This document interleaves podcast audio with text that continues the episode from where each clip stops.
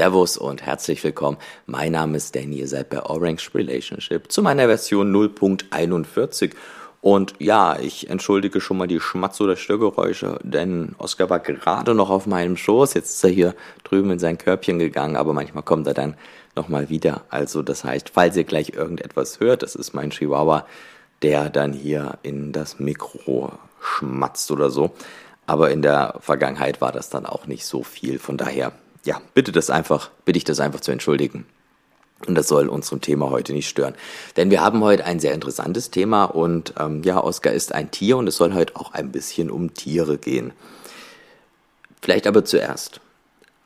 Was wäre, wenn oder wenn ein Problem auftritt, dann schreien viele nach dem Staat. Wir Bitcoiner kritisieren das häufig, denn ich würde sagen, alle Bitcoiner sind für einen schlankeren Staat, wenn nicht sogar sehr, sehr viele Bitcoiner so weit gehen und sagen, gut, wir bräuchten gar keinen Staat. Das möchte ich heute gar nicht bewerten oder in irgendeine Relation stellen. Ich möchte nur mal dafür deutlich machen, dass vielleicht mehr Staat nicht unbedingt höhere Effizienz bedeutet. Denn ich glaube, in der Gesellschaft ist es häufig so, okay, wir bauen da viel Staat auf und haben da hohe Effizienz oder lösen da gewisse Probleme. Und dass das nicht immer so ist, nun, dafür gibt es äh, ja ganz interessante historische Belege und die schauen wir uns gleich mal an.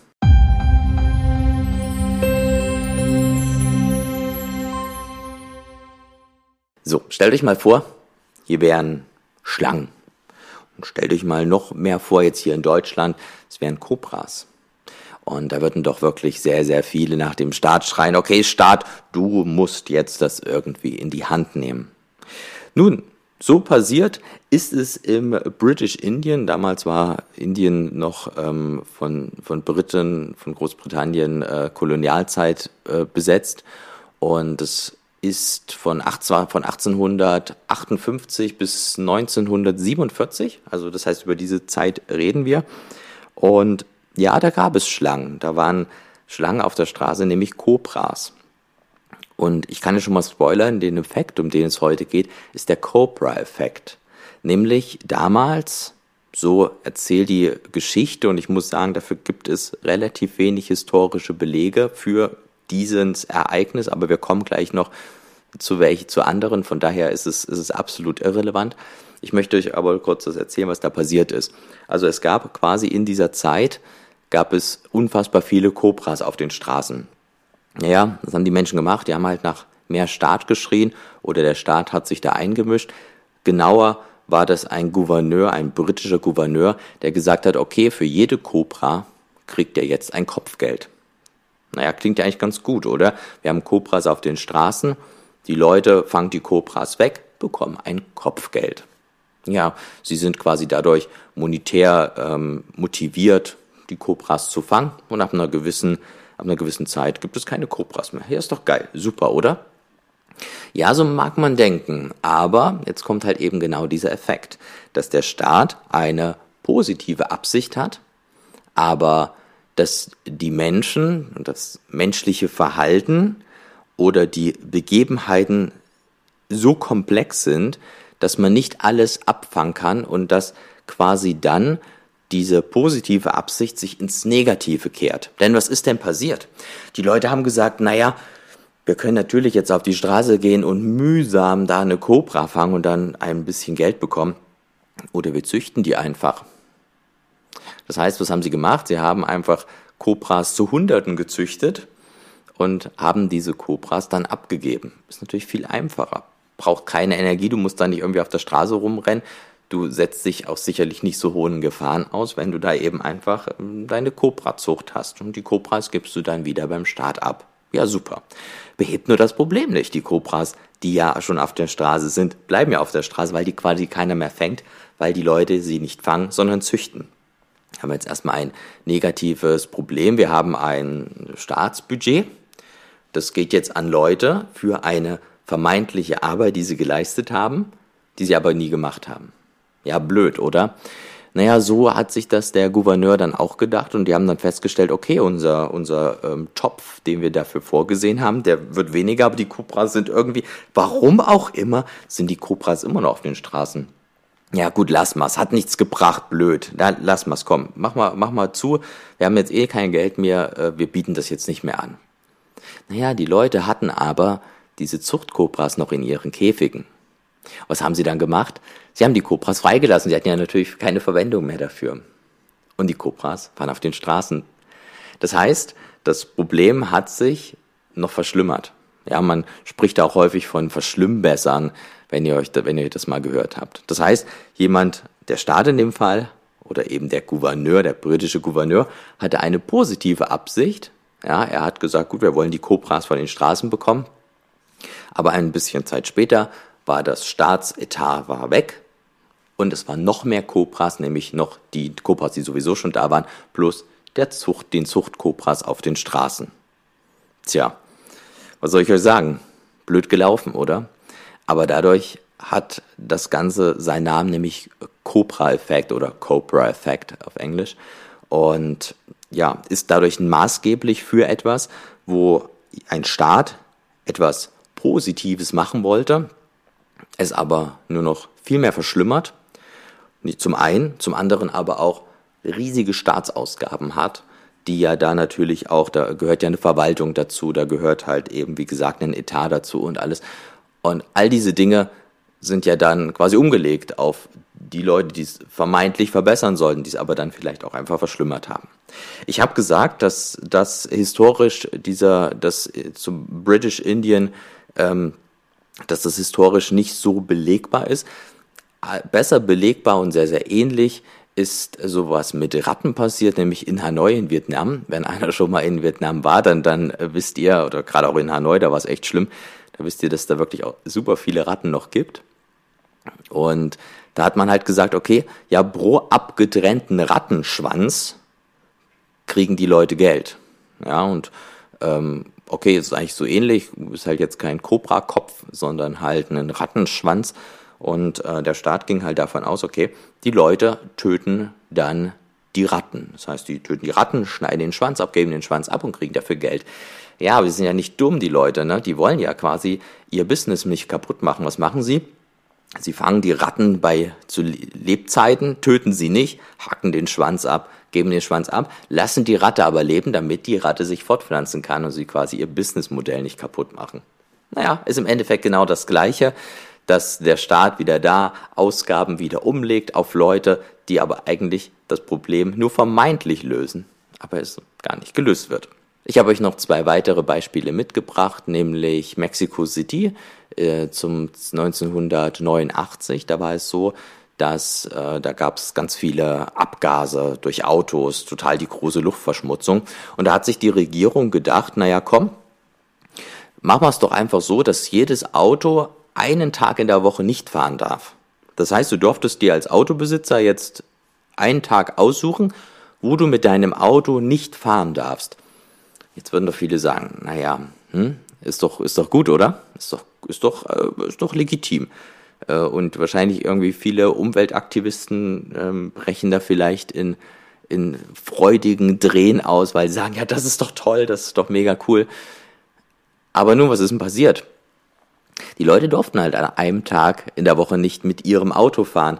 Was aber passiert ist, sie haben sich einen Zweitwagen gekauft, einen billigen Zweitwagen, eine richtige Reuse mit einem richtig runtergeranzten Motor, unfassbar schlechte Abgaswerte einfach nur der irgendwie so halb zerfallen ist, der einfach super günstig war, wo sie aber eben diesen einen Tag fahren konnten. Weil auch dieses eine Auto, dieses neue, dieser Zweitwagen, hat wieder diesem Gesetz unterlegt, dass sie dann, ähm, ja, dass sie halt eben nur fahren können an sechs von sieben Tagen. Und dann hat man das halt eben so gelegt, dass man an dem Tag, wo man mit seinem Erstauto nicht fahren kann, dass man da mit seinem Zweitwagen dann halt einfach fährt ja, hat halt auch wieder gar nichts gebracht, hat halt tatsächlich die Abgaslage in Mexico City noch extrem verschlimmbessert, wenn man so sagen möchte. Dann hatte ich, als ich gegoogelt hat nach Beispielen, ist mir noch Philadelphia, USA in, äh, aufgefallen, was ich ganz interessant fand. Und zwar hat man da eine Steuer für Softdrinks eingeführt. Warum? Weil die Leute zu fett wurden. ja, krass, oder? Die Leute werden zu fett und da sagt der Staat, ey, komm, wir machen jetzt eine Steuer auf Softdrinks, dass ihr nicht mehr so fett seid. Seriously? Ja, ist echt passiert. Ja, aber was ist dann passiert? Naja, die etwas vermögenderen Leute, nämlich jene, die sich's leisten konnten, haben ihre Softdrinks dann in angrenzenden Städten gekauft. Da, wo es halt eben dieses Gesetz nicht gab, die armen Leute, also nicht etwa die Fetten, sondern einfach die, die arm waren, naja, wenn die sich mal einen Softdrink leisten mussten, mussten die das halt eben noch in der Stadt, mussten eben diese horrend hohen Steuern bezahlen. Und ja, was soll ich euch sagen? Wer war der Leidtragende? Ja, zum einen die Armen, die halt eben diese Steuern bezahlen mussten, das obwohl sie vielleicht gar nicht dick waren und da irgendwie gar keine Auswirkungen, ja, und einfach nur mehr noch bezahlt haben, weil sie ja nicht aus der Stadt fliehen konnten, fliehen, ja, also quasi ihren Softdrink aus einer anderen Stadt beziehen. Aber auch die Ladenbesitzer. Die Ladenbesitzer waren nämlich gelinde gesagt richtig am Arsch, weil natürlich dort viel, viel weniger Softdrinks gekauft haben. Wie gesagt, alle, die sich's leisten konnten und das an Philadelphia, USA dann doch schon einige, die sind dann halt eben in angrenzende Städte gefahren und haben sich da irgendwie vielleicht einen Monatsvorrat geholt. Entweder mit dem Auto oder mit der Bahn oder so. Ist auf jeden Fall möglich. Kann man sich auch ganz gut vorstellen. Und naja, dann waren halt eben die Ladenbesitzer am Arsch und die armen Menschen, die sich halt eben nicht leisten konnten, für die wurden dann Softdrinks zum absoluten Luxusgut. Und auch hier nämlich die, die man ja eigentlich ja, erziehen wollte, würde ich fast sagen, nämlich jene, die halt eben fett waren, die hat man damit kaum gekriegt. Hm. Ja, hat halt wieder einfach nur sehr viel Verwaltung gekostet und das war's dann eben auch. Und als ich mich da mit beschäftigt hatte mit diesem Effekt, als ich hier so ein bisschen die Beispiele ausgesucht hatte, ist mir ist mir etwas aus meiner ja, Jugend eingefallen. Ähm, ich kann euch da leider gar nicht mehr richtig Zahlen nennen, aber ist vielleicht ganz interessant, so für ein lokales Beispiel. Ich weiß nämlich, dass ähm, der Opa eines Kumpels mal gesagt hatte damals, ja, wir müssen hier den Baum runterschneiden, damit der Baum halt eine gewisse Höhe nicht erreicht auf dem Grundstück kenne leider nicht mehr die genauen Zahlen, aber das ist auch gar nicht so entscheidend. Er hat halt quasi gesagt, okay, wenn der Baum eine gewisse Höhe oder eine gewisse Breite, Stammbreite hat, dann darf er diesen Baum nicht mehr fällen. Und ähm, das hatte wohl, das hatte wohl ähm, Sinn im Hinblick auf die Umwelt, weil der Staat halt eben gesagt hat, okay, wir wollen die Umwelt schützen, beziehungsweise wir brauchen mehr Grün, wir brauchen mehr Bäume. Und deswegen fällt jetzt bitte alle Bäume nicht mehr, die, ich sage jetzt einfach mal, über ein Meter äh, hoch sind oder, weiß nicht, keine Ahnung, einen Durchmesser haben von 100 Zentimetern oder so. Wie gesagt, fiktive Werte ist aber auch nicht schlimm. Das heißt, der Staat sagt halt quasi, wir brauchen mehr Bäume und deswegen alle Bäume, die über diesen Maßen liegen, die dürft ihr jetzt nicht mehr fällen. Ja, was passiert auf dem Dorf? Haben alle die Bäume nur so klein gehalten. Sie haben sie quasi, bevor sie, kurz bevor sie an die Grenze gekommen sind, dass sie sie nicht mehr fällen durften, natürlich wollten sie ja ihre eigene äh, Integrität erhalten. Sie wollten ja ihre eigene Entscheidungsmacht behalten. Und deswegen haben sie die Bäume halt immer so klein geschnitten und so mickrig gehalten, dass kein Staat kommen konnte. Keiner vom Ordnungsamt konnte dann sagen, ah ja, hier, aber den Baum darfst du jetzt nicht mehr fällen. Der fällt unter unseren Schutz, sozusagen.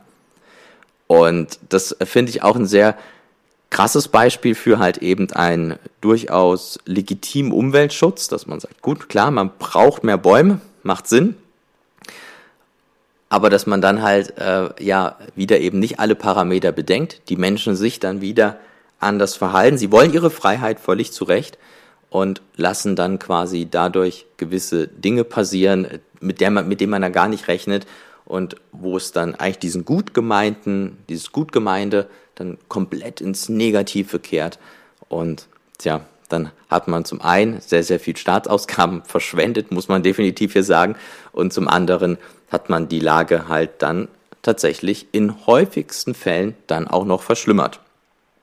Ja, was soll ich euch sagen? Das ist nicht immer so. Ja, ich möchte jetzt hier nicht sagen, dass hier jegliches Ding so ist, aber es ist so, dass das Leben selbst und das ja, viele, viele ähm, Mechanismen, die in unserem Leben wirken, unfassbar komplex sind. Unfassbar komplex. Es ist unmöglich, diese, diese Mechanismen ähm, alle zu sehen, alle richtig abzuwägen. Und der Staat nimmt sich häufig diese Arroganz raus, zu denken, dass er das könnte. Er kann es ganz häufig nicht. Und wie gesagt, ich möchte hier nicht sagen, dass er es nicht manchmal gut macht und na, um, um Gottes Willen. Und ich bin auch keiner, der sagt, wir brauchen gar keinen Staat. Ich sage, wir brauchen einen verschlankeren Staat, ein, ein Staat, der effizient arbeitet, wie das auch ein privater Mensch machen muss. Aber ich möchte einfach mal darauf hinweisen, dass ihr vielleicht auch bei euch das ein oder andere erkennt, wo man sagt, ah, okay, hm, okay, hier bringt mehr Staat vielleicht nicht unbedingt viel, weil das Thema viel zu komplex ist. Und ich hatte es ja ähm, auch mit Debbie im Gespräch und ich meine, ich hatte es auch bei der letzten Folge erwähnt, dass es halt darum geht, auch bei irgendwie Fridays for Future oder Umweltschutz oder so, sind alles gut gemeinte Konzepte, gut gemeinte Prinzipien, aber auch hier sagt man halt wieder, okay, wir brauchen noch mehr Steuern, damit der Staat jetzt noch mehr Umweltschutz macht.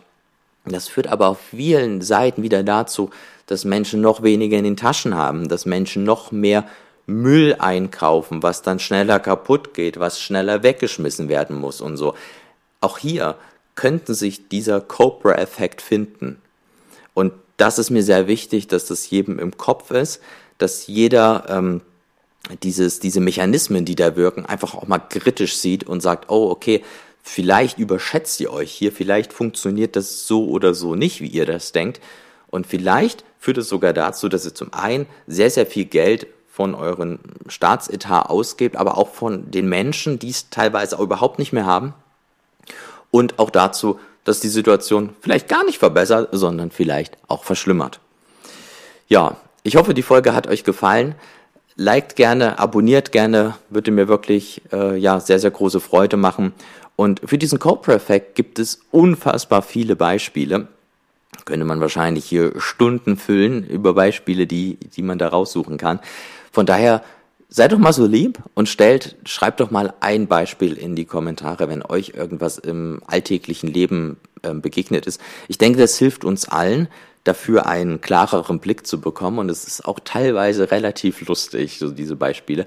Von daher, wenn euch irgendwas einfällt, schreibt es in die Kommentare, würde mich mega interessieren. Ich lese mir auch auf jeden Fall durch und ja, alles klar. Dann würde ich sagen, ich wünsche euch ein schönes Wochenende und ihr könnt euch auf jeden Fall schon auf die, auf die Sonntagsfolge freuen. Ich lade ja jetzt bei YouTube immer Sonntag 16 Uhr hoch.